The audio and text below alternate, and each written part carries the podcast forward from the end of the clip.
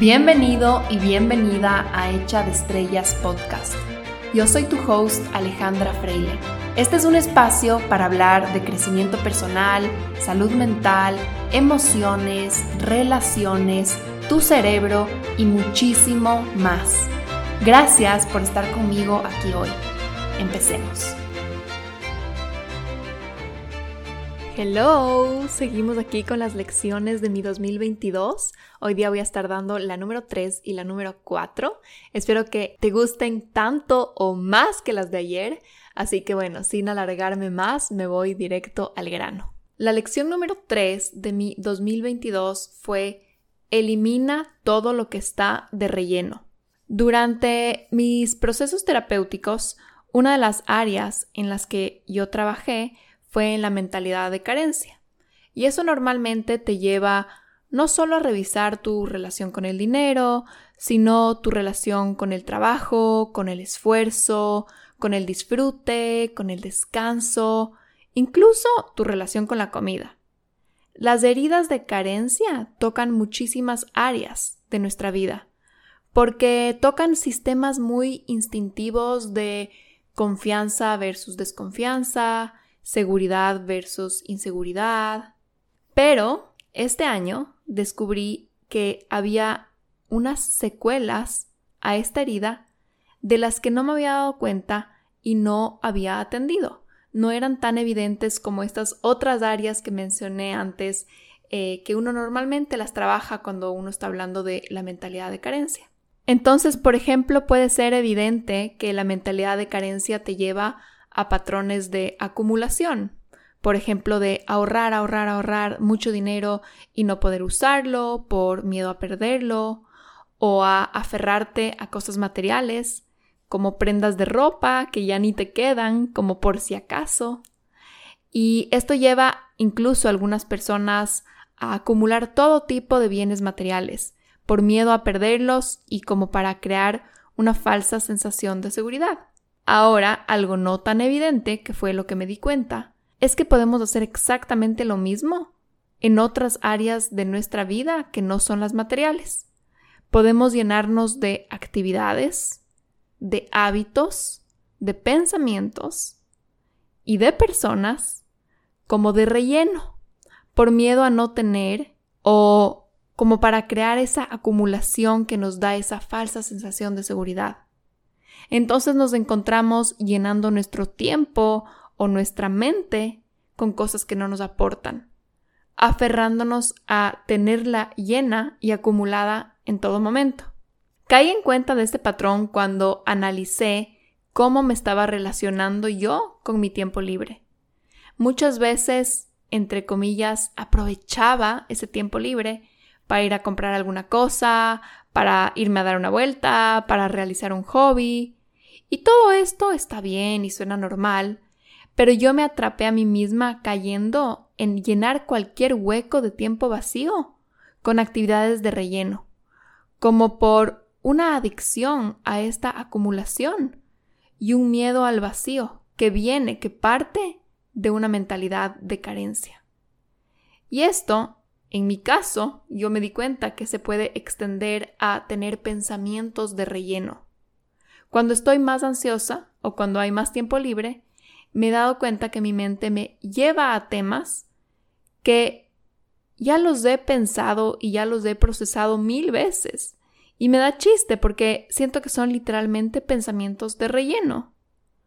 Y esto se basa en esa mentalidad de carencia, pero adicionalmente a esto se le suma la adicción que tenemos hoy a la estimulación.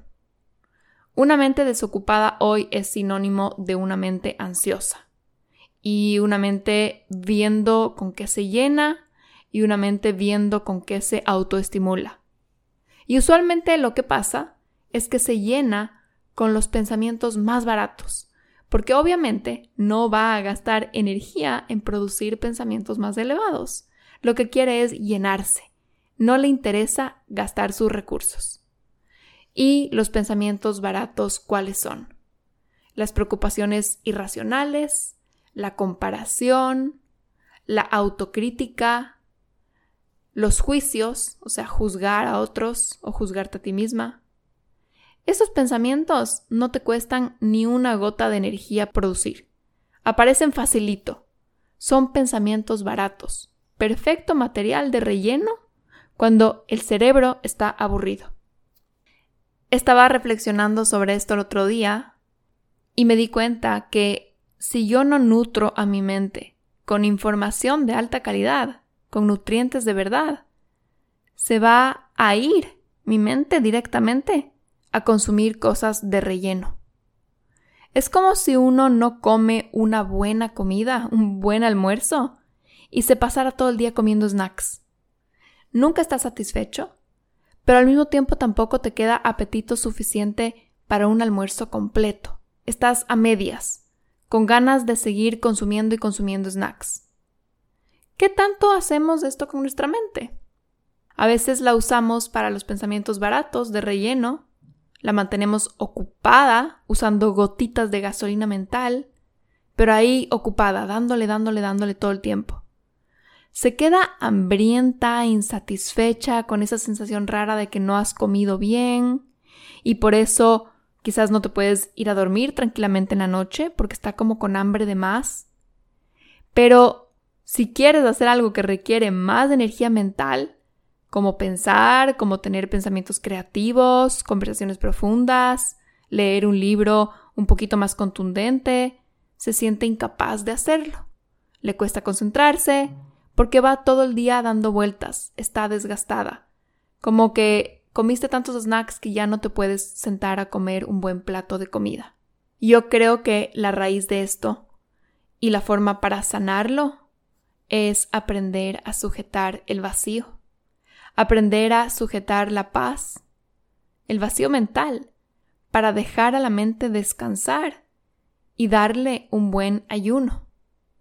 Y así crear esa hambre mental, así acumular energía para después consumir o crear algo de verdad, algo profundo, nutritivo, una comida completa. Es decir, generar ideas creativas que requieran de esfuerzo mental o consumir contenido contundente que requiera esfuerzo mental, contenido nutritivo. Tener espacios vacíos hace que el cerebro pueda descansar y que después naturalmente quiera consumir o crear algo de alto nivel. A causa de la adicción a la estimulación y a la tendencia que tenemos hoy la mayoría a tener poca tolerancia a la concentración, debemos reentrenar a nuestro cerebro a sujetar ese silencio, ese ayuno mental. Y la primera y mejor práctica para esto es, sin duda, la meditación. La meditación crea una ventana de espacio y tiempo en donde reentrenas a tu cerebro a recalibrarse a esos niveles sanos de estimulación, a autorregularse. Te enseña que el silencio es seguro, y que sentir paz no es el fin del mundo. Es como que te comunicas y te das la evidencia de que no te vas a atrasar a nada o no te vas a perder de nada del mundo mientras medites por unos minutos. En la meditación casi siempre hay un enfoque en la respiración. Entonces eso regula a tu sistema nervioso a volver a la calma y eso le comunica a tu cuerpo que estás a salvo. Entonces, mientras tú sujetas ese espacio en silencio y no estás haciendo, haciendo, haciendo y llenándote de ese relleno del que hablábamos, mientras estás regulando tu sistema nervioso, lo que haces es un, un nuevo condicionamiento, una nueva, un nuevo vínculo que dices, ok, en el no hacer puedo estar seguro. La paz es segura. El reentrenamiento de estos espacios vacíos, de sentirnos a salvo, en el silencio es un proceso, como todo, sobre todo si tienes una adicción a la estimulación, como creo que la mayoría de nosotros tiene hoy en día, y también si vienes un poco de esa mentalidad de carencia como yo, en donde siempre estabas como buscando y con miedo a no tener, entonces como que acumulas. Es un proceso y al comienzo no vas a sentir o ver los resultados así inmediatamente, lo que puede pasar es que vas a encontrar a tu mente disparando y disparando y disparando esos pensamientos de relleno, pero con los días sí vas sintiendo mayor facilidad para entrar y sujetar un estado de paz. Esto se trata de saber sujetar esos espacios en vacío. Y yo creo que este reentrenamiento es súper importante. No por el afán en sí de saber meditar o para decir, bueno, ya no estoy teniendo pensamientos de relleno, qué bien, ya no estoy pensando, pensando, pensando cosas que no tienen sentido, sino porque en verdad los pensamientos de relleno afectan tu vida mucho más de lo que te imaginas. Son pensamientos de miedo, son pensamientos de baja calidad, que no te están dando ideas creativas, soluciones, gasolina a tu autoestima. Casi siempre es bullicio, lleno de autocrítica, de juicio, de dudas. ¿Y se acuerdan esa masterclass que les di en algún episodio sobre las emociones y cómo regular nuestras emociones? Los pensamientos, esos pensamientos de los que estábamos hablando ahorita, crean emociones. Y esas emociones crean acciones. Y esas acciones crean resultados físicos en tu vida. Veamos un ejemplo ahorita cortito. Si internamente tienes este pensamiento, te criticas a ti misma por ser tan vaga, o te criticas y te empiezas a dudar de por qué será dijiste lo que dijiste en la reunión de ayer y quizás no sonó tan bien y estás ya con esos pensamientos de relleno dándole y dándole a ese pensamiento. Si estás con ese pensamiento en mente, vas a empezar a generar un estado emocional. Te empiezas a sentir triste, ansiosa, irritable y esa emoción te va a generar algún tipo de acción. Lo que puede ser en este caso, tal vez te vas a aislar, o tal vez te hace buscar refugio en la comida como para apaciguar esas emociones. Y así esas actividades, esas acciones, esos comportamientos se van convirtiendo en tu vida. Entonces todo empieza por la calidad de los pensamientos que estamos teniendo. Entonces sí es importantísimo ir limpiando esos pensamientos baratos, irlos regulando, darles menos espacio en tu vida para que no terminen dictando quién eres. Y lo mismo con las actividades de relleno. Si repletas tu tiempo con quehaceres, con mandados, con eso de solo llenar tu tiempo con lo que sea, por sentirte siempre ocupada y nunca vacía, habría que preguntarte de qué tan alta calidad están siendo esas actividades. Porque a la final, la suma de lo que pongas en tu día a día se convierte en tu vida. Todo lo que va de relleno hay que eliminarlo, delegarlo o transformarlo en algo que sea de mayor aporte para ti. Algo que se alinee no solo con la persona que eres, sino con la que de verdad quieres ser. Y que no sea un relleno por si acaso. Y diría lo mismo con la ropa, y en verdad con todo. El fin de año es un excelente momento para evaluar con honestidad radical con qué estás llenando tu cuerpo, tu closet, tu casa, tu tiempo y tu mente sacar las cosas de relleno y abrir espacio para elegir con muchísima más integridad las que sí quieres que formen parte de tu vida. Y con eso me muevo a la siguiente lección, que es la lección número 4 de mi 2022. Destilar mis hábitos. Me encanta usar la palabra destilar y lo que significa es filtrar. Pero destilar es un proceso de filtración muchísimo más minucioso que se lo asocia con la alquimia. No sé si han escuchado sobre esto, en donde solo extraes la esencia más pura de un elemento. Con respecto a lo que hablé en el punto anterior, creo que en cuanto a los hábitos, no solo se trata de quitar los que están de relleno, o los que estás haciendo por moda o por cumplir expectativas externas, sino incluso de verdaderamente destilar o extraer cuál es la esencia más pura, más valiosa de los hábitos que estás eligiendo en tu día a día. Cuando extraes la esencia más valiosa de un hábito, cuando extraes su verdadero significado, puedes saber cuando ese hábito ya no está cumpliendo su función o puedes saber cuando hay que reemplazarlo o cómo reemplazarlo cuando ya tienes ganas de un cambio porque los hábitos son mucho más allá de las actividades externas. Son lo que verdaderamente significan para nosotros. Veamos un ejemplo. Para mí ya les he hablado muchísimas veces de que el ejercicio es un hábito constante y no negociable en mi vida. Pero si yo extraigo su esencia, para mí personalmente lo que el ejercicio significa es tres cosas. Energía, porque me hace sentir recargada y de verdad como que me da un montón de energía.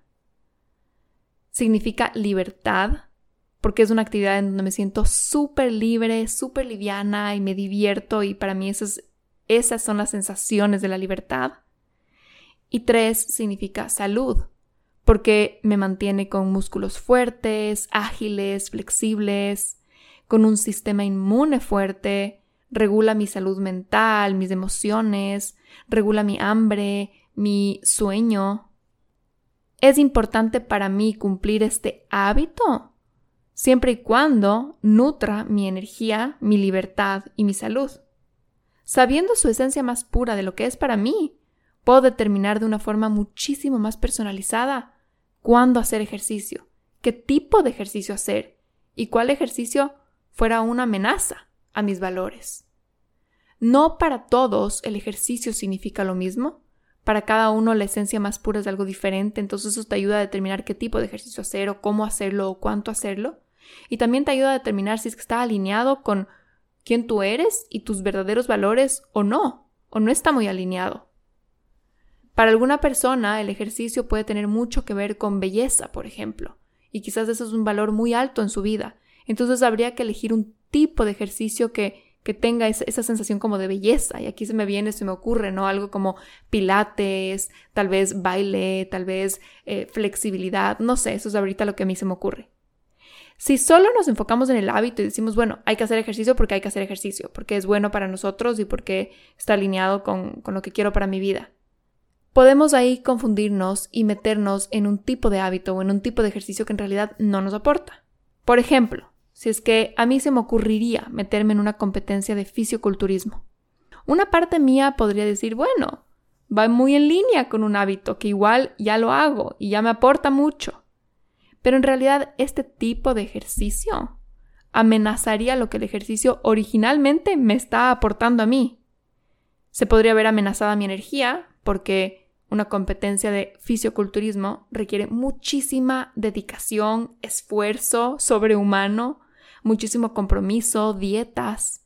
Se podría ver amenazada mi libertad porque si te metes de esta competencia, funcionas bajo una estructura justamente de competencia en donde tienes meses de preparación con horarios muy rígidos, con un entrenador, con mucha dirección en la forma de entrenar y de comer.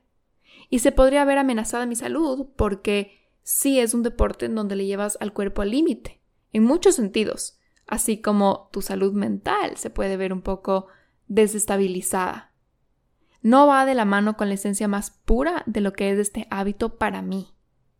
Si para alguien el hábito del ejercicio, en su esencia más pura y en sus valores más auténticos, es, no sé, motivación, adrenalina, autosuperación, competencia, quizás meterse a un torneo de fisioculturismo sí va en línea con sus valores. A mí personalmente este año me enseñó que debo elegir con más tino con más atención los hábitos que componen mi día a día y también a analizar cada uno de ellos y a destilar la esencia más pura.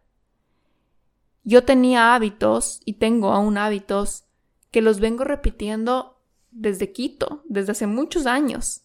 Y en realidad este año yo, que tuve tantos cambios, quería estar segura de que los estaba haciendo por las razones correctas por autenticidad, porque me nutren, y no solo por repetir, no solo por familiaridad, no solo por seguridad, sino porque en realidad me nutren y me aportan algo. Los hábitos tienen una esencia de lo que significan para ti y tú personalmente tienes unos valores fundamentales, unos pilares de vida que te definen. Eso ya lo hemos hablado acá, está en el primer episodio de este podcast. La idea es que los hábitos que tú elijas para tu día a día vayan muy de la mano con esos valores, que nutran esos pilares esenciales de vida que te componen. Y no sé si se acuerdan cuando yo compartí mi cianotipo del yo, yo hablé de estos mismos valores. Yo hablé de libertad, yo hablé de energía, yo hablé de salud. Creo que literalmente es, no me acuerdo muy bien, pero creo que esos fueron los que compartí en ese momento. Fue hace mucho tiempo, entonces eso también se va transformando. Pero si vemos al final, los hábitos tienen que nutrir y estar muy en línea con nuestros valores fundamentales. Entonces no se trata de hacer ejercicio por hacer ejercicio, sino elegir uno que en su esencia más pura sea congruente con tu esencia más pura. No todos valoramos las mismas cosas, entonces no todos tenemos por qué tener los mismos hábitos. La comparación nos juega trucos mentales y nos lleva a hacer cosas repetidamente, cotidianamente, que a veces no van en línea con quienes somos. Entonces yo creo que hacer este ejercicio de qué significa este hábito para mí y eso está en línea con quien yo soy, ese mapa te ayudará a actualizar tus hábitos, a destilar tus hábitos y a dejar ir los que ya no te están aportando. Justamente en el curso de planificación del 2023, del que les hablaré un poquito más al final del episodio, haremos ejercicios potentes de autoconexión para crear hábitos alineados con tus valores más auténticos, pero que simultáneamente tengan otra función, que te jalen hacia tu siguiente nivel, que sean como esos ladrillos de construcción de tus proyecciones hacia adelante. Y yo no sé si es que esto para mí es algo del 2022 o algo de toda la vida, pero esta lección por alguna razón la tengo muy presente hoy. La calidad del edificio que construyes a la final no es nada más ni nada menos que determinada por la calidad de la materia prima que eliges. Los hábitos son esos building blocks, son esos ladrillos que pones día a día, con los que nos construimos nosotros mismos. Y sí, a veces nos definen o a veces hay esos momentos cúspide en nuestra vida, de grandes cambios, de saltos cuánticos. A veces tenemos esos aha moments o esas crisis que nos cambian la vida. Pero esto no ocurre todos los días. Esas cosas no nos definen. Yo, por ejemplo, me mudé de país, es un gran cambio en mi vida. Pero a la final de lo que estoy construida, la materia prima que compone mi mente y mi cuerpo, son mis hábitos. Imagínate que eres un monumento, un templo, que todo el tiempo se está construyendo y regenerando, porque así son las células, ¿no? Hay esas métricas que nos dicen cada dos semanas tienes piel nueva. Básicamente desechaste todas las células de tu piel y toda la piel que salió es nueva. Entonces uno es como que, wow, o sea, básicamente lo que comí hace dos semanas es lo que es mi piel hoy. Asimismo, todos somos un templo que nos estamos todos los días construyendo y regenerando. La suma de tus hábitos de verdad termina dándole la forma, el color y la calidad a ese templo. Entonces, una manera muy fácil de elevar la calidad de tu vida es elevar la calidad de tus hábitos diarios. Determinando desde tus valores cuáles están alineados contigo, pero de ahí ir un pasito más adelante. Pensar en cómo puedes elevarlos en calidad, cómo puedes hacerlos de más alto nivel, más puros, más potentes, más eficientes. Por ejemplo, si valoras mucho el crecimiento personal y ya pasas mucho tiempo leyendo libros de ese tema, excelente hábito, muy alineado con quien eres. Pero, ¿qué pasa si piensas, ok, ¿cómo puedo llevarlo esto a un siguiente nivel? ¿Cómo puedo elevar la calidad de este hábito? Quizás ya es momento de buscar una terapia personalizada. Si valoras mucho tu salud y siempre estás atento de cómo aportarte de la mejor manera a tu cuerpo. Quizás es momento de, no sé, hacerte unos exámenes de sangre, algunas métricas, evaluarlas a tus bioindicadores y puedes ahí arreglar o puedes ahí elevar un poquito la manera en cómo estás comiendo y hacerlo de una forma más específica para el estado en el que está tu cuerpo de acuerdo a esos exámenes. Entonces me invento, estos son ejemplos, ¿no? Como pensando esos hábitos que ya tenemos, cómo los podemos elevar en su calidad para que esos ladrillos cada vez sean justamente de más alta calidad, esa materia prima es de más alta calidad, entonces mm, el templo que yo soy va a ser de más alta calidad. Esas son las dos lecciones que les quería compartir hoy día. Quiero que estos episodios sean así súper digeribles, al grano, porque yo sé que en diciembre no tenemos muchísimo tiempo. Entonces, para ir terminando, ayer les prometí que hoy les estaría dando un poquito más de información sobre 2023 soñado. Para los que no escucharon el episodio, que todos estemos al día, 2023 soñado es un programa de seis días para planificar y manifestar tu año más poderoso, que estaremos dando en conjunto con Isa García y Dani Schulz del 16 al 21 de enero.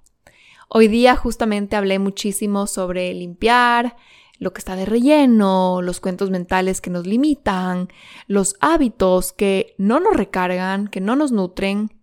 Y este va a ser un componente o un pilar, diría yo, de lo que haremos en 2023 soñado. Te ayudaré a determinar en dónde tienes adicción al relleno, adicción a una identidad, a un pasado, a un cuento mental que te sigues contando una y otra vez, y pasaremos a cortar esos cordones y liberar esa energía para de ahí poder crear ese año tan poderoso con el que sueñas.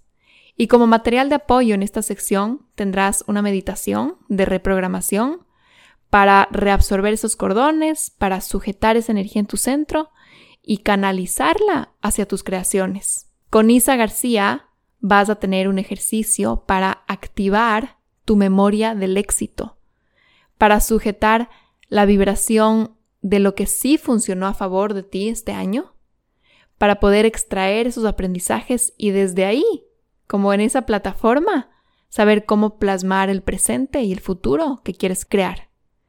ISA incluirá ejercicios de tapping para sujetar tu frecuencia más alta y para de verdad activar o programar incluso a un nivel físico esa frecuencia y poder así de verdad personificarla y que no solo quede en la parte racional. Y con Danny Schulz estarán haciendo uno de sus ejercicios más potentes y cotizados que se llama carta de manifestación. Es una activación guiada de tu autenticidad, desde donde escribirás un nuevo cuento hacia el futuro, usando toda la energía que habrás liberado conmigo y con Isa. Y esto solo es un resumen de lo que incluye así en dos minutos. Aparte, estaremos haciendo ejercicios para fortalecer y sujetar en nuestro centro nuestro propio poder. Haremos un plan de acción con claridad y dirección para cada mes del año y conectaremos con nuestra creatividad para pensar fuera de la caja y liberarnos de la comparación. Son seis clases en vivo, dos con Dani, dos con Isa y dos conmigo pero las tres estaremos presentes en todas las clases, acompañándoles y comentando con ustedes en el chat. Entonces tendrán la energía de las tres en esos seis días.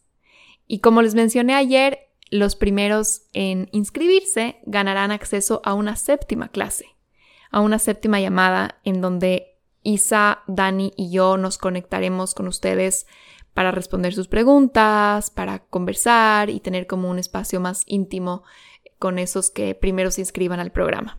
Así que bueno, si es que esto te llama la atención y sobre todo si es que quieres arrancar el 2023 con claridad, con inspiración y con un plan, yo diría, muy auténtico, un plan que de verdad lo quieras cumplir, este programa es para ti.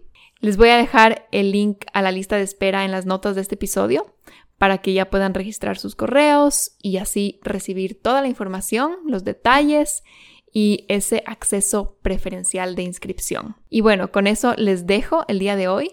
Espero que este episodio les aporte, les nutra en sus vidas y conéctense mañana para el tercer y último episodio de esta miniserie sobre las lecciones de mi año. Les mando un abrazo muy grande con todo mi cariño y hasta mañana.